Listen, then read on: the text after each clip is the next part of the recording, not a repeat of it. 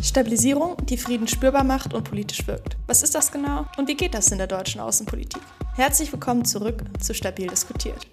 Der Grund, warum sowohl Rechtsstaatsförderung als auch Demokratieförderung stabilisierend wirken, ist. Ich glaube vor allem, um langfristige Stabilität zu kreieren, müssen sich Menschen mit einem System identifizieren können. Das ist die Idee der Sicherheitssektorreform sehr eng verwoben mit einer, einer Idee von Staatlichkeit, die auf demokratischen und rechtsstaatlichen Normen basiert.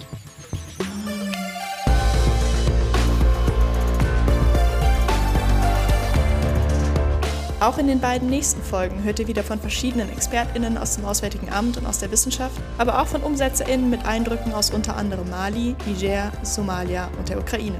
Worum geht es bei Demokratie und Rechtsstaatsförderung?